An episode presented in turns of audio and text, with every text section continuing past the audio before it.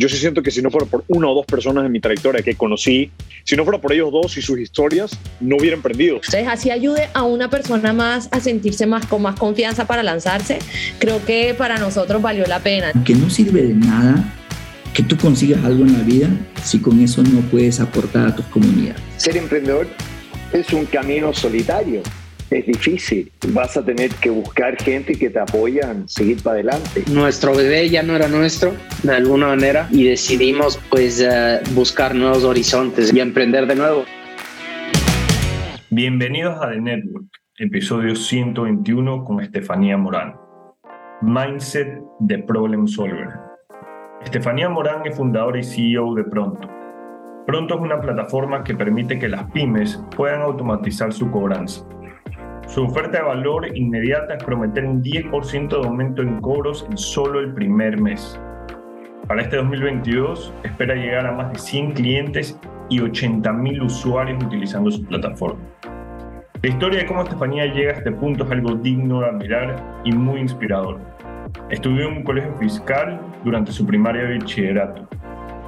Se graduó como ingeniera en computación en la SPOL donde para entrar tuvo que esforzarse el doble que sus compañeros. Fue aquí que su vida iba a cambiar. Oscar Plaza, que en ese momento estaba construyendo Contífico, ahora adquirido por Sigo, necesitaba reclutar ingenieros para seguir desarrollando el producto y Jennifer aplicó. Jennifer nos cuenta que en cinco minutos después de haber aplicado, Oscar ya la estaba llamando para comenzar el proceso de entrevista donde finalmente entró. Contífico empezó como la primera programadora in-house y poco a poco fue escalando hasta convertirse en la CTO. Ahí le tocó liderar los productos, pasar de 0 a 18 mil clientes, crear el área de operaciones, hasta manejar en tiempo récord el due diligence para la venta SEO. Su mindset de ser problem solver es lo que la llevó a que pueda liderar el core de Contífico. En el 2019 se convirtió en la primera mujer CTO del Ecuador en ser emprendedora en Devon. Hoy comparte ese puesto con Carla Barbotó de Pacari. Este es el más alto reconocimiento de la industria para emprendedores. Antes de pronto, terminó liderando a nivel Latinoamérica la mayor fuente de ingresos de SEO. Una historia increíble, no te lo pierdas. Agradecemos a nuestros sponsors, Farmacéutica La Santé, Tu Genérico Tu Vida. También agradecemos a Pardux. Simplifica tu operación de e-commerce en www.pardux.com.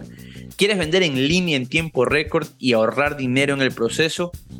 Pardux es lo que estabas buscando. La plataforma todo en uno de comercio electrónico que te ayuda a cumplir esa meta y además no cobra comisiones por venta. Agradecemos también a Facturero Móvil. ¿Sabías que en noviembre todos los contribuyentes deberán emitir facturas electrónicas? Facturero Móvil es tu aliado para este cambio y con Facturero podrás crear documentos electrónicos autorizados por el SRI sin contrato y desde 10 dólares. Facturero Móvil, tu herramienta financiera. Yo le pedí a Estefanía que por favor nos dé ciertos datos de su background y ella es una de las pocas invitadas que tomó esto como un ejercicio de reflexión y se sentó a escribir todo lo que haya hecho en su larga carrera de tecnología. Eh, cuéntame un poco qué tal fue esto para ti de sentarte y escribir eh, un, poco de, un poco de tu biografía, básicamente. ¿Fue fácil, difícil? ¿Qué tal fue ese ejercicio? No, pues primero me sacaste de la zona de confort. Eh, luego creo que es la primera vez que, he escrito y tratando de hacer un recorrido de, cada paso. La verdad es que luego del ejercicio me sentí súper agradecida, súper feliz de, de, cada paso que he dado y pues bueno, he podido tener esa gracia de cada paso ha sido para más. Así que, pues nada, yo, yo soy la que te agradezco que me hayas sacado de esa zona de confort y, y, me he puesto a escribir y ese ejercicio me, me, ha gustado mucho. Me ha dejado feliz, sobre todo, agradecido. Excelente, con Eduardo estuvimos, estuvimos leyéndolo y la verdad es que eh, súper útil, increíble todo lo que has hecho a tu, a tu corta edad. Para las, personas, para las personas que te están escuchando, cuéntanos quién eres, eh, qué haces, dónde te encuentras, un poco de contexto. Sí, pues bueno, en este momento, eh, founder y CEO de Pronto desde este 2022. Eh, creo que al, par algo que también me ha encantado siempre es em, el recorrido familiar que he tenido. Pues no, eh, estoy casada hace 10 años, tengo tres niños pequeños y para mí ha sido también parte del logro el tema de eh, no haberle puesto pausa a ninguno de los dos sueños, ¿no? Yo soñaba con tener una familia grande, soñaba también con, con tener toda esta carrera eh, profesional y creo que ambas de las dos cosas se han dado. Entonces, pues nada, eso también estoy súper feliz por eso. Em, ingeniera en computación del SPOL. Eh, prácticamente toda mi carrera la desarrollé en Contífico, luego en Sigo y pues nada, eh, han sido 10 años de muchos aprendizajes ahí y sobre todo siempre enfocada en tecnología. De locos. A ver, tú tienes tres hijos, una carrera exitosa. Eduardo tiene dos, una carrera exitosa. Yo voy, a tener, yo, voy, a tener uno, mi primero en diciembre. Quiero que me den. Yo, ahora estoy asustado porque ahora es. Soy yo, mi esposa y, mi, y mi perrita. Entonces, yo no tengo ninguna otra responsabilidad y pienso que la vida me va a cambiar por completo. La verdad es que estoy muy asustado. Pienso que voy a tener que ser mucho más productivo de lo que soy ahora, que pierdo mucho el tiempo a veces. Así que los escucho. Estefanía, por favor, ¿qué me recomiendas para seguir con mi carrera y tener una buena, un buen balance de vida familiar. Y también, Eduardo, quiero escuchar de ti en esto. Si uno quiere un buen balance, tiene que tener ahí un buen partner. Creo que en el caso de, de, Sí, en el caso de Eduardo, que puede ser, tal vez ahí me va a corregir mi caso, yo creo que mi esposo ha sido el primer fan, eh, el partner ahí para, para, para verme crecer en, este camino y pues nada, ahí creo que la carga se hace más ligera eh, cuando uno quiere cumplir sus sueños, pues no, y, darle con todo. Entonces, pues nada, yo creo que el partner eh, tiene que ser el indicado para, para poder asumir esos dos desafíos. Okay. ¿Tú qué coincido, coincido 100%. Eh, te iba a salir con, con, la, con, la, con la de siempre de tienes que tener un balance entre tu vida familiar y tu vida de trabajo, pero hoy día justamente leía un, un artículo que había hecho Andrés Bilbao eh, hablando acerca de las primeras rondas de Rappi y él decía, no existe tal balance es imposible hacerlo, especialmente trabajando en una startup que, que estás constantemente queriendo crecer a niveles muy rápidos. No existe, pero él decía, Rappi, las, las mayores ventas Rappi se las hacen sábado y domingo. ¿Cómo un sábado y domingo alguien va a descansar? Me explico, en los días de mayor venta, se descansa lunes y martes. Entonces, ¿cómo puedes tener un, balance de vida familiar? Es, es complicado. La idea digamos, y coincido 100% con lo que tú dices, Estefanía, es, es tener a alguien que te apoya. O sea, esto es en equipo. Y si estás armando una familia es en equipo y, y, es dando y dando. Y si es que tu esposa, en este caso tu Mario, pues, y, en mi caso, es emprendedora, también te toca apoyar. Eh, pero, pero coincido, creo que es, es, de ambas partes, ¿no? Exacto. Gracias, me la, me la, me la guardo ahí. Eh, pero te va a cambiar la vida por completo, eso sí. sí. Estás jodido igual. Ajá, te va a cambiar. Pero sabes que también lo que pensaba es que Em, cómo bajamos a nuestros niños lo que, lo que deseamos para ellos. O sea, yo me imagino a mis hijos y quiero que sean plenos, que puedan ser arriesgados, que puedan, que puedan ir detrás de lo, de lo que desean, ¿no? que sean muy ahí alineados a lo que ese corazón desea. Y pues nada, yo creo que, que hay que empezar por uno, porque creo que si a uno lo ven pleno, cumplido, eh, arriesgándose hasta el máximo y apasionándose por lo que hace, definitivamente ellos lo ven. O sea, esa es mi, mi, garantía, ¿no? Que ellos vean la forma en cómo muevo, eh, lo que me apasiona, por qué hago las cosas y seguramente ellos lo verán. Cuando uno, cuando uno está emprendiendo, obviamente, pues en este no balance entre, entre la vida familiar y la vida profesional, muchas veces a los hijos se los descuida. En tu caso, Estefanía, eh, ¿cómo, ¿cómo tú estás eh, inculcándole a tus hijos el hecho de que tú también emprendiste eh, es, un tema que ustedes conversan mucho acerca de tú inculcándoles, tienen que ser emprendedores, tienen que arriesgarse, tienen, tienen que tratar de ser sus propios jefes, o, cómo es esa dinámica de llevar la vida profesional hacia el mindset de tus hijos. Em, lo que pasa es que lo que yo creo es que em, cada uno tiene un propósito distinto. En mi caso, yo creo que mi camino es emprender. Yo no sé cuál es el camino de ellos, pero lo que sí sé es que tienen que ser fieles a los que desean. Si ellos en su momento desean emprender, láncense por ello. Si desean hacer y cumplir otro tipo de sueños, adelante. Entonces el tema es, yo creo, cómo los educamos a ser fieles a lo que desean. Ese es el tema, yo creo, porque eso va cambiando. Sí. locos. Bueno, pero con un rol en casa como, como el tuyo, pues seguramente se van a, a, ir por el emprendimiento. hablemos, hablemos un poco de tus inicios, porque es súper interesante. Estábamos revisando con Mario que eres graduado de la SPOL, tú mismo lo acabas de mencionar ahorita, y escuchamos por ahí una anécdota de cómo la SPOL eh, se conecta un poco con, con, con Contífico. Primero que todo, sácanos de la duda por qué la SPOL es la universidad prestigiosa que saca tanto tantos desarrolladores de muy buen nivel. Sí, yo me voy a ir igual un poquito antes, de, antes del SPOL, pues, ¿no? Eh, por ejemplo, eh, creo que uno de mi primer reto difícil fue haber entrado al SPOL. Yo venía de una educación de colegio fiscal que tenía bastantes limitantes. Entonces, la primera pared que, con la que me choco es el tema de, ¿y ahora cómo entro al SPOL? O sea, yo había ya detectado que tenía ciertas capacidades para programar en el colegio y quería entrar al SPOL. Entonces, eso fue uno de los, de los primeros retos que tuve que enfrentar.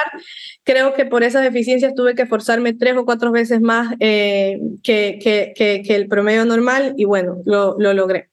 Y luego, eh, ya después Les Paul, yo creo que es una de los mejores talentos porque a la final te enseña, te enseña a, a, ese problem solving. Es decir, estás en un básico donde tienes que ver muchas materias de físicas, matemáticas, que generalmente no todas esas terminas viéndolas en programación, pero tienen tal nivel de complejidad que sin el básico no llegas ya a tus materias de especialización. Entonces, todos los que ingresan de una u otra forma tienen que pasar por, por esa primera prueba, ¿no? Entonces, justamente yo creo que eso es lo que permite ese filtrado, ¿no? Entonces, ya cuando salen los profesionales, em, ya es el filtrado de todo lo que años que sumó en esfuerzo pasar. Esa es mi experiencia personal. Ah, hay, hay, una historia que tuvimos hace poco en el podcast muy parecida a la tuya, Abraham Chito, y que, que nos, eh, que nos contaba eh, acerca de cómo él también viene de, de, estudiar en una escuela, básicamente fiscal, eh, en un pueblo, si no me equivoco, cerca de Santo Domingo, ¿verdad, Mario? Y él decide entrar a la, a la SPOL y le toca ponerse al día, o sea, comenzar a estudiar y coger ese nivel que, que lamentablemente en su educación básica no, no, la tuvo, pero al final del día, pues veo similitudes en cómo esa eh, intención por, por, superarse a sí mismo te ayuda a eventualmente poder atacar cualquier problema como propio, ¿no? Y, y, eventualmente hacer ser un problem solving, como, como tocas mencionar. Exactamente, sí. Entonces va, va generando esas capacidades. Ajá. Y de ahí eh, nosotros veíamos que estando en la SPOL o por medio de la SPOL conoces a Oscar Plaza. Cuéntanos un poco cómo sea esto. Oscar Plaza, para los que no conocen, es el, fue él, es el que cofundó Contífico, fundó Contífico y, y bueno, a Contífico después tuvo un éxito importante cuando fue adquirida por Sigo. Sí, en ese momento eh, Contífico tenía, me parece, un convenio con la SPOL. Las empresas que tienen convenios con la universidad permiten colocar todas las ofertas de empleo directamente en una plataforma de, la universidad, de tal manera que eh, como alumno SPOL o como que, que presente o, pasado, tú tienes acceso a esa plataforma. Entonces, eh, justamente yo vi esa oferta ahí de empleo, desarrolladores, desarrollador para Contífico y apliqué. Lo que no me esperaba es que la llamada me llegaba cinco minutos después. O sea... La única. Sí, esa llamada me, me, me, fue casi que inmediato, así que pues nada, ya me, él se puso en contacto, Oscar se puso en contacto conmigo y pues bueno, ya nos conocimos ahí personalmente y, y pues nada, la etapa de pruebas, entrevistas y, y ya, luego pero, no, Pero tú eras la, tú fuiste la primera programadora full time de Contífico, entonces tú para ser la primera programadora a tiempo completo de Contífico y llevar a esta compañía a el éxito que tuvo, tuvieron que pasar muchísimas cosas. Cuéntanos, cuéntanos un poco de, cómo te marcó esta experiencia y más que nada, cuéntame un poco cómo se desarrolló tu liderazgo en sí, porque una cosa es saber desarrollar, otra cosa es saber liderar equipos y tú tuviste que pasar todo esto. Sí, total. Bueno, fue, fue todo un proceso, ¿no? Entonces inicié como la primera programadora en house. Eh, uno de los, bueno, el, el, siguiente reto que tuve es poder especializarme en contabilidad y tributación.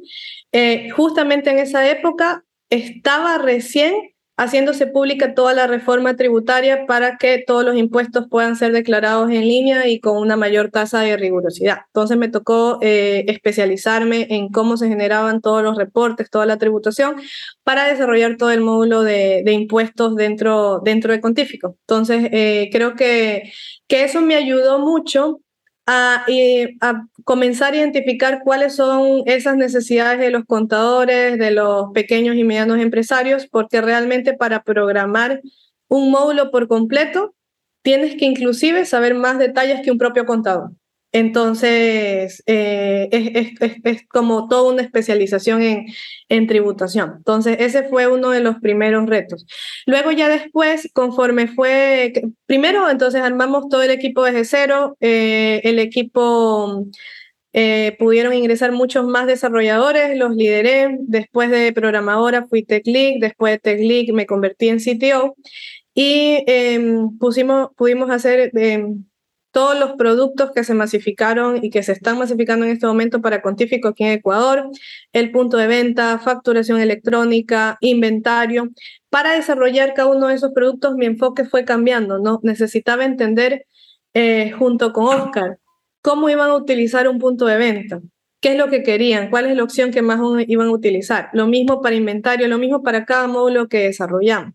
Entonces creo que todo ese know-how de entender a ese pequeño y mediano empresario eh, es lo que nos permitió poder desarrollar eh, tecnología sofisticada y que sobre todo agregue ese valor. Nuestra misión es cómo dotamos hasta el, eh, hasta el último empresa y empresario de aquí del país de la tecnología que le pueda dar ese valor agregado, que le pueda ayudar a crecer y para eso es necesario entender cómo funciona. Porque como tú mismo lo dices, programar es saber escribir un algoritmo, qué programo, cómo lo hago, hace su diferencia. Es, es, interesante porque tú también nos cuentas de, que, claro, empiezas como primera eh, programadora, pasas a Tech Lead, luego pasas a, a CTO y tú lideras eh, el tema de due diligence tecnológico en la adquisición de SIGO a Contífico. No muchas startups ecuatorianas son adquiridas y tienen un éxito importante como, el, como fue el de Contífico. Cuéntame esa experiencia que viene una compañía valorada en miles de millones de dólares como SIGO, adquirirlos a ustedes y tienes que liderar todo este tema que ha de ser muy engorroso, ¿no? De todo el tema de due diligence y lidiar con abogados, con el otro equipo. ¿Cómo te fue en ese, en ese proceso? Súper interesante. Tiene su nivel de complejidad. A la final, el, due diligence, como cualquier proyecto, em, son un conjunto de requisitos que necesitas, ¿no? Estudios, análisis, sustentos de, por ejemplo, a nivel de tecnología, de infraestructura, número de usuario, diseño de base de datos, por dar algunos de los ejemplos. Entonces, es un ejercicio súper interesante que básicamente es recopilar toda esa información en un formato específico y, con un análisis y con, y con ese nivel de, de rigurosidad. Entonces, tuve la oportunidad de liderar el due diligence para tecnología, también para operaciones. En un tiempo récord. Yo me acuerdo que ese proceso nos tomó entre dos y tres semanas para las dos áreas. Entonces, sí. ¿Cuál, es el tiempo promedio como para ese wow valga, tenga un significado? ¿Cuál es el tiempo promedio de, un due diligence en, en, una empresa, lo que has podido escuchar? o sea, yo he visto procesos que han demorado meses. Yo también, sí, yo también, 100%. Y eso que estoy hablando del área, de la parte legal. O sea, he visto procesos que se demoran muchísimo tiempo. Entonces, eso es impresionante. Habla muy bien de las dos partes que querían que esto suceda lo antes posible. Sí, correcto. Y ahí lo importante es también con, contar con, con, todo el equipo, pues, ¿no? Para, para poder eh, sacarlo adelante. Pero definitivamente una, eh, un proceso súper interesante en donde aprendí muchísimo también. Y en ese momento, digamos, ¿cómo te sentiste tú, Estefanía? El hecho de que de que Contifico venga a ser adquirida. ¿Cuál era tu posición eh, en la compañía? ¿Tenías stocks? Eh, digamos, ¿cuál era tu posición accionaria? O ¿veías este, este deal como algo positivo, como algo que podría, pues, comprometer tu puesto en ese momento? Sabemos que ahorita estuviste en, en, Sigo mucho, mucho tiempo luego, pero... Sí, yo creo que esto es una relación de confianza. Eh, si bien es cierto, este proceso duró aproximadamente tres semanas en mi caso para las dos áreas. Era una relación que se venía forjando y manteniendo, ¿no? Las conversaciones, los encuentros y demás, y trabajo en conjunto eh, fue arrancó muchos meses atrás. Entonces, en, esa relación eh, de confianza, justamente se veía todo lo que podría agregar, ¿no? Todo lo que podría agregar esta adquisición, Em, sobre todo en los retos, sobre todo en los retos que teníamos, eh, cómo ayudaría también a llevar eh, la empresa al siguiente nivel, los récords históricos de ventas que se ha tenido y todo lo que vino luego. Entonces yo creo que creo que miramos positivamente positivamente la adquisición eh, y el nivel de confianza fue así que fue aumentando y luego, bueno, eh, parte de la historia también es que eh, adquiero un rol ATAN, ¿no? Entonces realmente todo lo, todo lo que vivimos en, en, ese proceso a la final como tal fue para más, ¿no? O sea, luego después el mercado de Colombia es mucho más grande, pude adquirir muchos más conocimientos con, todo con todo el siguiente rol que tuve, así que pues nada, todo fue súper positivo.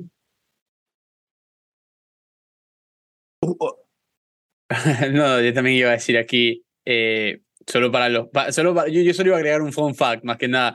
Eh, estamos hablando de Contífico, Oscar Plaza, invitado en The Network, Estefanía, eh, ahora invitada y CTO. Y también uno de los, de los grandes involucrados en esta historia de éxito de Contífico fue Germán. López de Just Media. Él también fue uno de los inversionistas, no sé si el único, pero uno de los muy pocos inversionistas en Contífico. Así que para que vean cómo se va cerrando el círculo con todos los invitados, los invito a que escuchen ese episodio con Germán López de Just Media.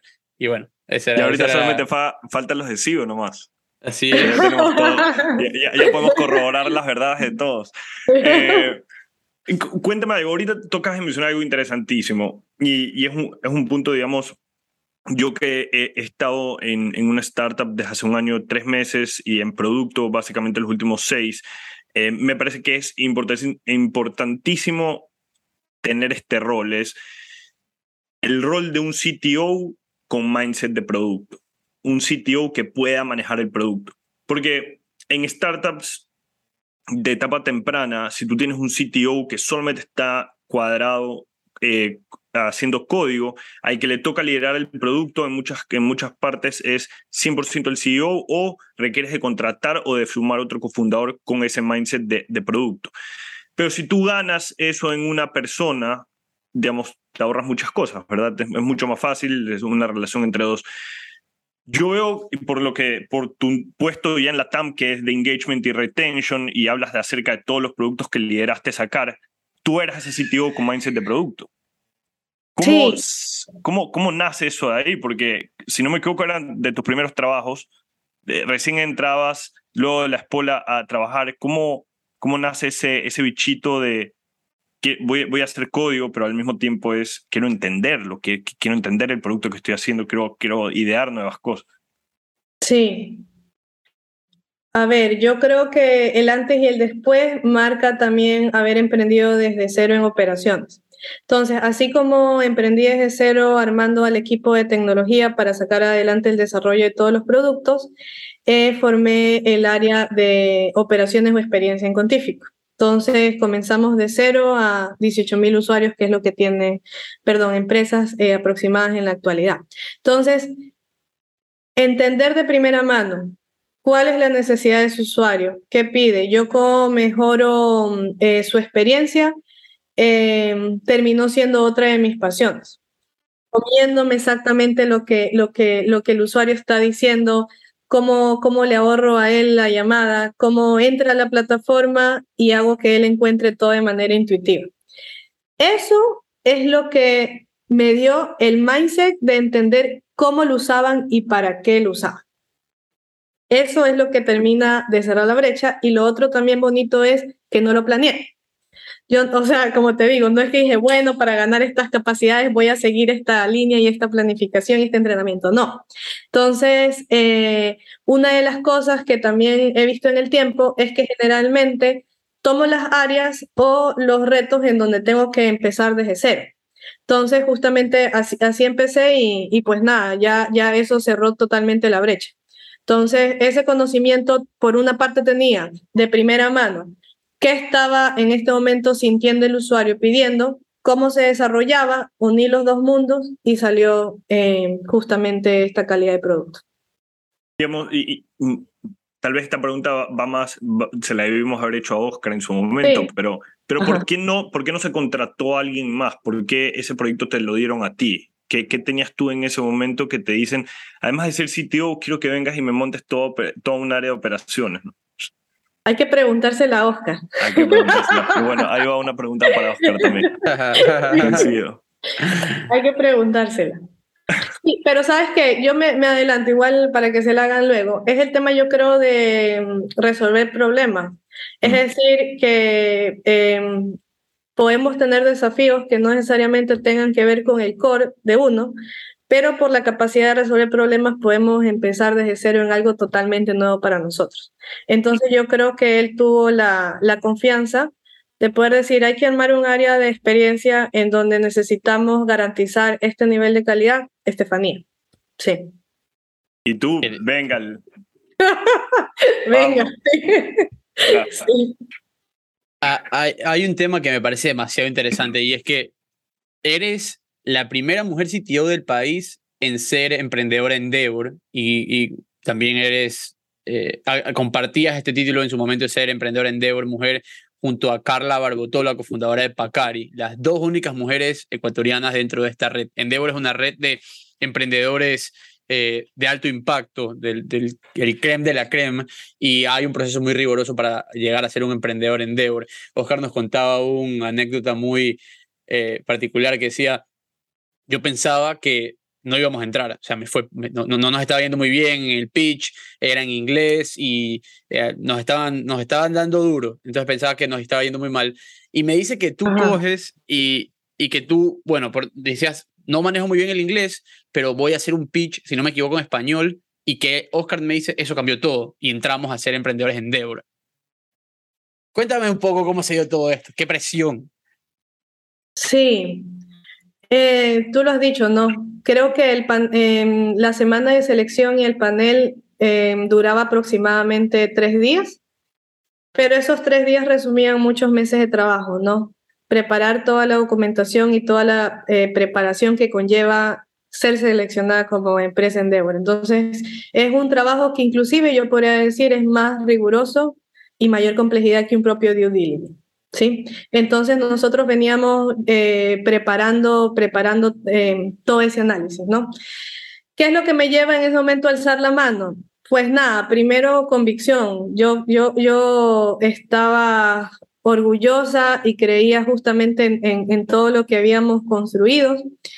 Eh, y creo, si me lo preguntas, ahorita ni recuerdo exactamente qué dije en español. Yo dije, puedo hablar en español y no recuerdo exactamente qué dije pero creo que la convicción se transmite. O sea, mi, lo que yo quería manifestar era mucho más grande que las cifras que en ese momento se estaban evaluando. Es decir, en ese momento se estaba evaluando la carrera, el profesionalismo, la motivación, el empuje, todo lo que en esos años habíamos construido.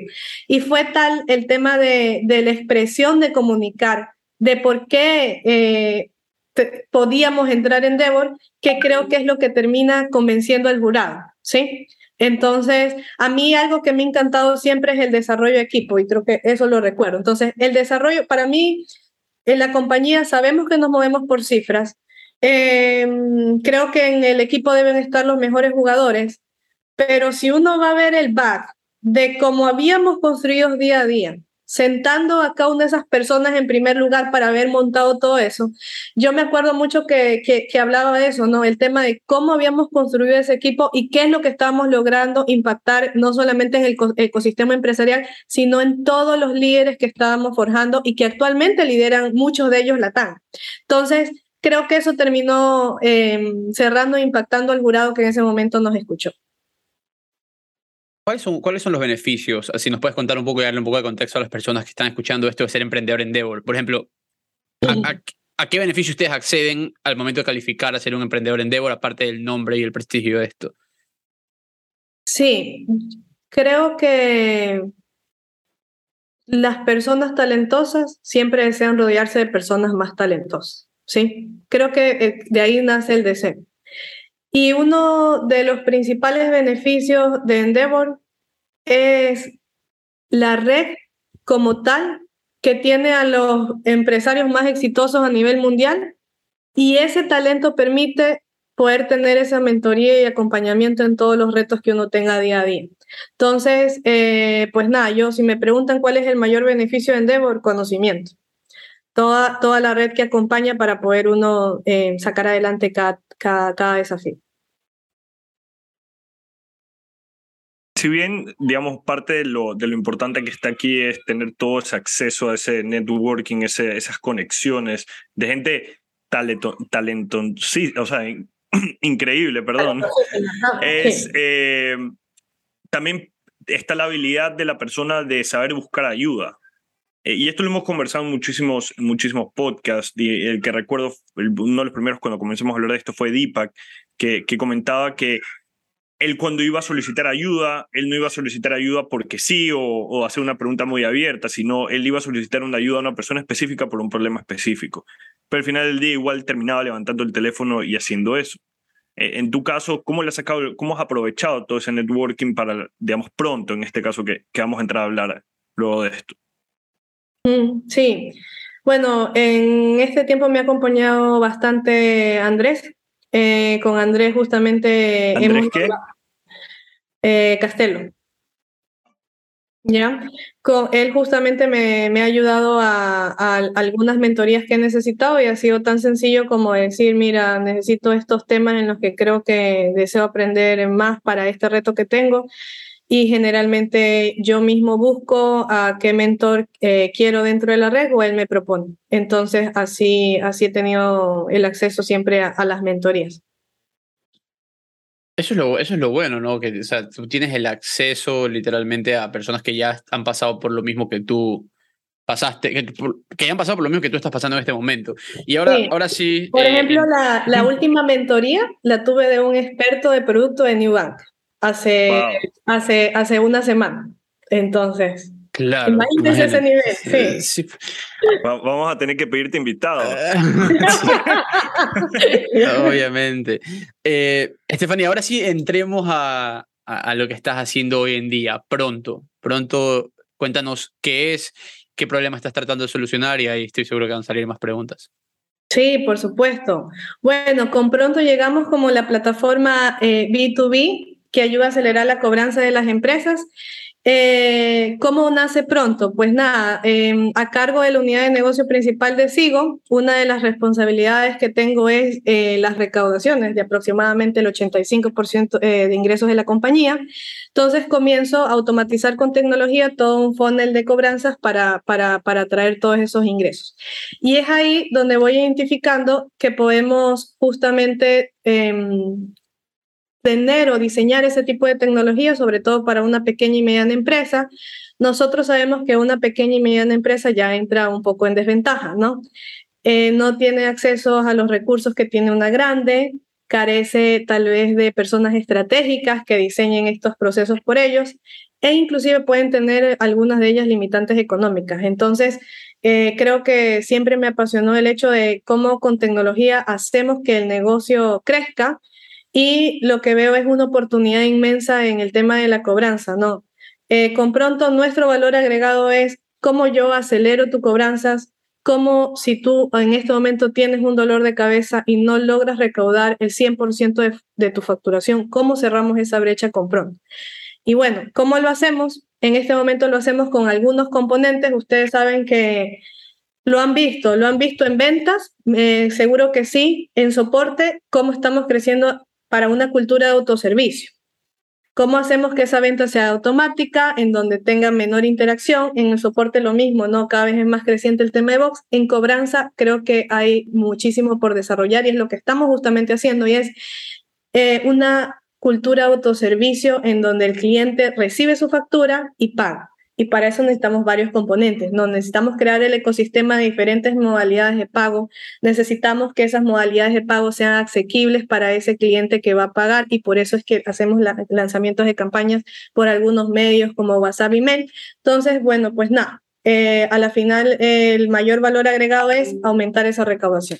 y hacemos una pausa a esta conversación para escuchar de La Santé, tu genérico, tu vida. De vitamina C, yo sí sé, yo sí sé, pido la Santé. Sé tú misma, sé auténtico, sé fuerte, sé sano, sé mejor, sé feliz, sé alegre, sé positiva. De vitamina C, yo sí sé, yo sí sé, pido la Santé. Vitamina C, la Santé, tu genérico, Ahora, tú, tú hablas de recaudación eh, y hablamos de cobranzas también, eh, pero solamente para definir bien, tú eres una empresa que te ayuda a que no solamente puedas cobrar cuentas por pagar vencidas, sino que seas un aliado en la recolección y recaudación de efectivo para empresas durante todo el tiempo, ¿verdad? O sea, de, de cuentas que están vigentes y también de cuentas que están eh, eh, eh, vencidas. Sí, por supuesto. Y un aliado en, en que puedan utilizar nuestra plataforma para que tengan las mejores prácticas para cobrar. Como tú lo mencionas, eh, si tenemos, o sea, si implementamos buenas prácticas dentro de cada empresa, a la final no vamos a dejar que una factura se convierta en vencida. Necesitamos una acción proactiva desde el día uno que emitimos esa factura, desde el día uno que tenemos ese documento, para tener una salud financiera. Entonces, pronto es el aliado que permite hacer esas campañas masivas de cobro desde el día uno que emites el documento hasta la cobranza, de tal manera que disminuyamos tu cartera, porque al final esa cartera algún día fue nueva. Ese es el tema. Entonces, el punto es que eh, generalmente a veces tomamos acción cuando ya está vencida y no desde el día número uno. ¿Qué tipo de acción toman, por ejemplo? Aparte de, a ver, yo te digo del caso eh, de la firma en la que trabajo, que proveemos servicios y facturamos mes a mes, digamos. Eh, para cobrar es el seguimiento. ¿Qué más, cómo, ¿Cómo ustedes hacen que sea más efectivo el tema de cobrar y que sí te paguen? Sí, ahí viene el primer punto. El seguimiento, que generalmente en el mejor de los casos te lo pueden dar llamando, pero que como tú tienes un equipo reducido, tú no puedes hacer siete veces seguimiento a cada uno de tus clientes en el mes. Es, no es sustentable en el tiempo que puedas contactarte con cada uno de ellos dentro del mismo mes. Lo único que hace sustentable este método es que tengas algo automático. Entonces, lo principal es que estas campañas salen automáticos por algunos canales, de tal manera que el usuario le llega a ese recordatorio y puede acceder a pagar. Y utilices las personas que tienes en tu compañía para esta gestión solo para aquellos que después de X recordatorios al final no te pagaron. Pero a veces quemamos a esas personas y las ponemos a llamar desde el día número uno y eso te aumenta tus costos, porque las puedes utilizar eh, justamente para otro tipo de inversión en la compañía. Lo- lo- los famosos delincuentes financieros, esos que, que, ya son, ya ni te contestan. Eh, yo, hice, yo hice un experimento eh, increíble en, en Luz Verde. Contactamos personalmente, eh, junto a otra persona en el equipo, a más de 600 personas que sacaban créditos. Eh, y, esta, y obviamente para, para una empresa que, que colecta créditos, uno de los mayores desafíos es cómo recolectar, ¿no? O sea, mientras tú más, más herramientas o más sencillo le haces al cliente el pago, más fácil te va a pagar. Sí. Eh, y una de las cosas que nos dimos cuenta es que le preguntamos, ¿cómo quieres ser contactado? Email, teléfono, WhatsApp. WhatsApp. 100% de las Exacto. personas por WhatsApp. ¿Cómo, digamos, entiendo yo, mi, mi, mi- iba, mi pregunta es, ¿cuál es el canal que tú te has dado cuenta que es el más efectivo para, para recaudar eh, los fondos? Eh, justamente WhatsApp. Y los últimos estudios demuestran que el open rate o la tasa de apertura de un mensaje WhatsApp está en el 98%. Wow. El 98%. Entonces, eh, justamente lo que hacemos es lanzar las campañas masivas a través de varios canales, incluyendo esto, pero este tiene la mayor efectividad. Lo otro, lo otro importante, justamente respondiendo a lo, que, a lo que indicaba Mario, ¿no? Entonces, ¿qué pasa cuando tienes una cantidad de suscriptores eh, que va sobre encima de los 300, 500 mil, porque hay empresas con distintos números de suscriptores. Entonces, eh, eh, eh, es súper increíble cómo puedes hacer el lanzamiento de estas campañas de manera masiva. O sea, al mismo tiempo se envía todo, se hace seguimiento y demás de manera automática. Eh, lo otro, ajá, eso por el tema de, de- de la tasa de efectividad. El otro, lo otro también que los estudios demuestran es que la probabilidad de que un usuario te pague que cuando le ofreces otro medio- método de pago como tarjeta de crédito aumenta, porque aumenta su capacidad de endeudamiento. En general no es que puedes tener el efectivo para hacer una transferencia de más, entonces tú al darle otras opciones de pagos como tarjeta también estás haciendo que la recolección sea mucha más efectiva. Y entiendo que han salido en el mercado este, este año, ¿verdad? Tú recién estás full time en, pronto desde el 2022. Cuéntame cómo ha sido esta experiencia de sacar ese MVP, qué, qué feedback has recibido de tus, de tus clientes y tú especialmente en producto, cómo los has tomado. Sí, claro. Entonces, pues bueno, nosotros eh, arrancamos el MVP desde una línea base, eh, justamente como, como mencionaba, ya tenía, ya tenía bastante experiencia en construirlo. El feedback en general ha sido súper positivo. Eh, una de las cosas que, que más les ha gustado es el tema de la, de la integración con WhatsApp. Por ejemplo, si nosotros analizamos herramientas similares en otros mercados, en este momento lo ofrecen por email pero el email ahorita solo tiene un open rate del 20% para campañas de cobranza. Entonces, poder tener esta integración a un bajo costo ah, hace la diferencia y tenemos ya nuestros primeros casos de éxito. Pues no, nosotros en este momento como oferta de valor, eh, justamente en la oferta comercial, aseguramos hasta un 10% de aumento de ingresos desde, la, desde el primer mes porque los casos de éxitos así lo han permitido y, por ejemplo, hemos aumentado hasta un 14% en, en los primeros clientes que hemos tenido. Al- Algo, nosotros trabajamos con una empresa que, que, que lo hace y una de las cosas que, que yo me da cuenta, porque cuando hacemos campañas de cobranza, en este caso son personas eh, di- tal vez diferente, diferente enfoque, pero nosotros le hacemos campañas a personas que no pagaban, ¿verdad? A los que están eh, vigentes, ¿para qué los vamos a molestar? A los que no pagan. Les mandamos estas campañas y uno de los problemas que me encontraba con la plataforma era que si bien tú mandabas una campaña por WhatsApp, cuando el cliente te respondía, poco perdías esa, esa comunicación, porque si tienes 500 o 1000 clientes, mandas una campaña y 300 te responden, ¿cómo, cómo comienzas a mantener esa, esa, ese hilo de conversación para llevar al cliente a que te pague? ¿Cómo, cómo estás manejando tú ese desafío? Sí. Hay que trabajar mucho en el diseño de la comunicación. Eh, prácticamente al usuario eh, se le tiene que decir exactamente eh, cuántos documentos debes, cuánto es el total y el call to, el call to action. A través de qué medios puede, puedes pagarlo. Entonces, eh, inclusive lo otro... Ajá, dale, Eduardo. Y, y si el cliente, te, o sea, digamos, un poco ese era el, el dolor que yo encontraba. Y si el cliente te responde, ¿verdad? Tú mandas por WhatsApp una campaña y el cliente te responde, eh, pasado mañana pago, o, o mándeme de nuevo el valor, o mándeme algo Sí, adicional. Nosotros hemos probado, ajá, nosotros eh, tenemos clientes en producción integrados con dos plataformas de, de, de respuestas de mensajes que han ido súper bien, ya sea que utilices Amo CRM o utilices Sendes, puedes linkear directamente con tu bandeja de soporte, porque al final es un soporte que se brinda, entonces con eso también se cierra el ciclo. O sea, tú mandas el mensaje, la campaña, pero quien ya lo gestiona, si es que el cliente necesita a una, a una persona o más atención, ya es un tema que la empresa, tú Exacto. también provees ese servicio para que la empresa lo maneje, pero ese, ese, ese call center o ese soporte es un tema que la empresa se encarga o tú también lo provees. No, es la empresa que se enca- Ya, eh, la empresa misma se encarga, ajá. Ahí- Y ahí- yo, yo, yo tengo una, o sea, una pregunta ahí. Eh, bueno, esto quizás lo podemos editar, pero Eduardo, no sé si quieras seguir hablando de este tema, porque yo iba a salirme a otro tema, así que... No, no, no, tranquilo, Ah, tranquilo. Bueno, Aquí- eh, eh, Estefanía, todo esto cuesta dinero, ¿no? Lanzar una startup desde cero es una inversión. Cuéntame, ¿qué- ¿qué priorizaste en términos de gastos al iniciar una compañía como esta para personas que están literalmente también empezando su, su compañía y tienen... hay pocos recursos y mucho que hacer. ¿Qué priorizaste en ese momento?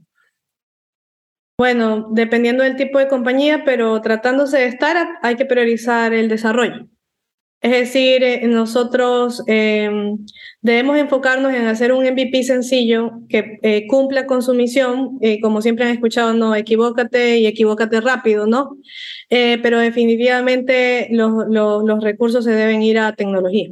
Es lo que priorizamos. Y en este caso, como tú eres desarrolladora, eh, digamos, tú podías comenzar a desarrollar la, la- a desarrollar la tecnología y o sumaste personas? Cuéntame cómo fue esos, esos primeros hires que son bastante claves en las startups. Sí, bueno, lo que menos tenía era tiempo. Cuando inicié justamente eh, el desarrollo de pronto eh, al par, ¿no? Con mi responsabilidad de Business Unit Head. Así que pues nada, sumé equi- eh, equipo de desarrollo que, que lo sigo liderando, pues, ¿no? Ahora viene la pregunta, todo esto, todo, todo esto cuesta. Eh, ¿Cómo hicieron ustedes para financiar pronto en sus inicios? Sé que pasaron por el programa de Buen Trip, cuéntame qué, lógica le diste a ese tema. Sí, inicialmente con fondos propios para desarrollar, para, para todo lo que necesitamos en, inversión de tecnología, creación de compañía, todos lo- los gastos que se necesitan para, para iniciar la startup. Luego eh, se fueron sumando inversionistas ángeles, también se sumó Buen Trick y pues bueno, eso, eso permite que me enfoque primero full time Segundo, que me vaya al go-to-market y que siga invirtiendo, aparte de tecnología, en la construcción del equipo. El equipo in-house, no solamente de programación, sino de ventas, diseño y otros más, pues no para masificar. Claro, eh, y aquí, aquí tal vez hago una pregunta, disculpa Mario, es eh, de- ¿cuándo es el momento en el que tú te das cuenta que ya esto no, no podía manejarse como un part-time job, sino que ya requería de, de tu 100% de foco? De mi 100% de foco. Em, creo que es un proceso, ¿ya? Creo que es un proceso em, para emprender. A la final, eh, lo que yo recomiendo es estar tiempo completo si tienes, la, si tienes esa capacidad y, y si tienes esa, esa oportunidad.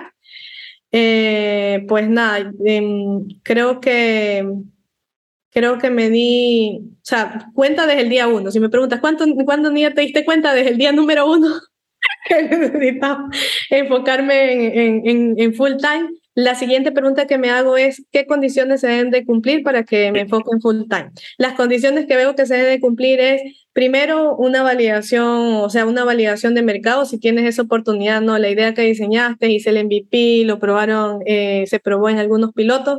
Eh, luego, tu inversión, cuánto tiempo eh, me va a soportar esta inversión y bueno, se cumplen todas las condiciones y bueno, me lanzo al 100%. Y, y la mayoría de esto, para, porque para levantar capital necesitas saber un poco quizás las reglas del juego. Tú en Contífico, me imagino que, bueno, me imagino que Oscar estuvo, fue el que era el encargado más que nada de levantar capital.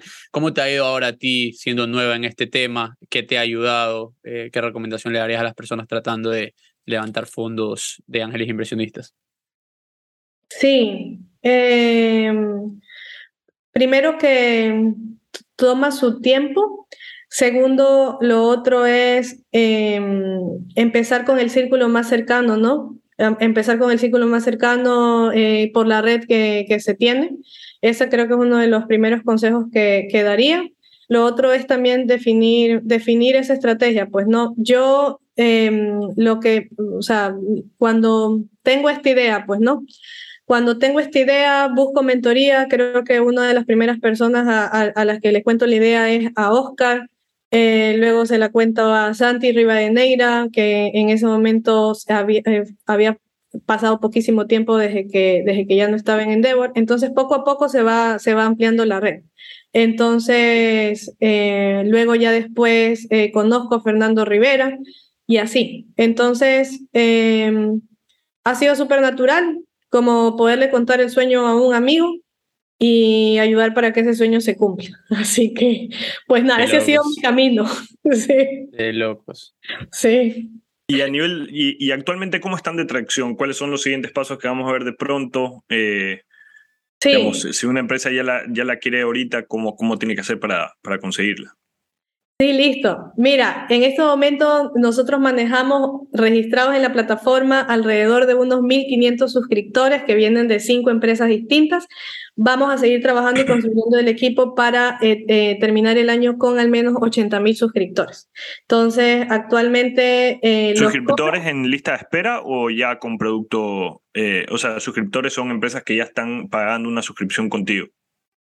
Eh, cuando me refiero a suscriptores son los clientes como tal a los cuales se les hace un cobro. Entonces estos 1.500, fabuloso. eh, ajá, sí, exactamente. Entonces nuestra meta es alrededor de 80.000 suscriptores al terminar eh, el año registrados que vengan de al menos unas 100 empresas. Entonces dentro de mi mapa, dentro de mi mapa de ruta está eh, alcanzar eso para localizar el producto en Ecuador y a partir de, del siguiente mes voy a, eh, vamos a estar trabajando en la integración consigo para Colombia y otro botón de pagos para estar preparados en enero para lanzar el producto en Colombia.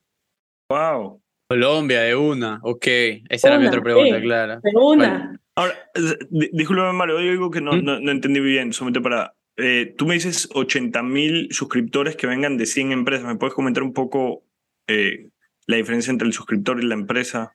Sí, el suscriptor vendría a ser el cliente de la empresa que utiliza pronto para recaudar. Y, la empresa ¿y la te empresa cuál contrata. sería?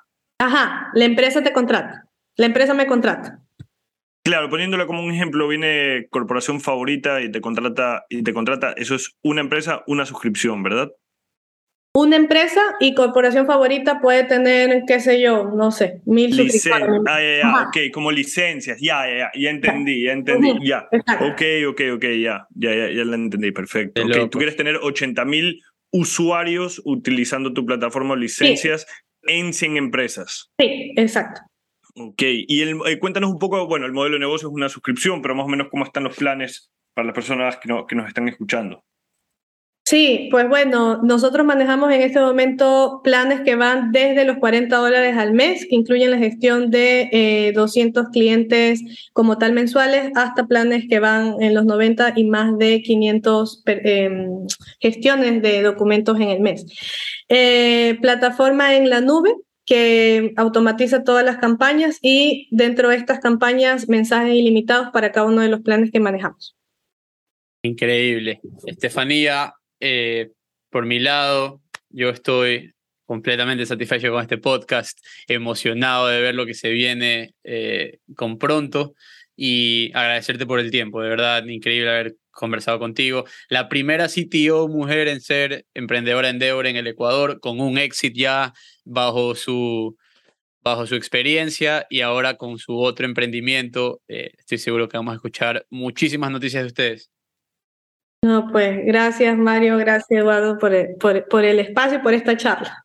Muchísimas gracias, Estefanía. Ha sido un gustazo tenerte aquí. Como siempre le decimos a nuestros invitados, el mayor de los éxitos. Pues cuando abras una ronda nos llamarás. Ojalá.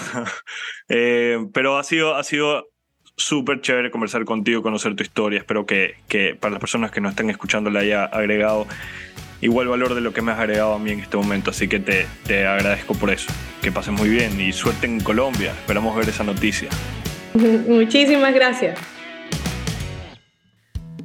Gracias por habernos acompañado otro episodio en The Network y si disfrutaron el episodio, compártanlo con sus amigos y déjennos un comentario o review en su plataforma de podcast preferida. Este episodio es editado por Luis Fernando Silva.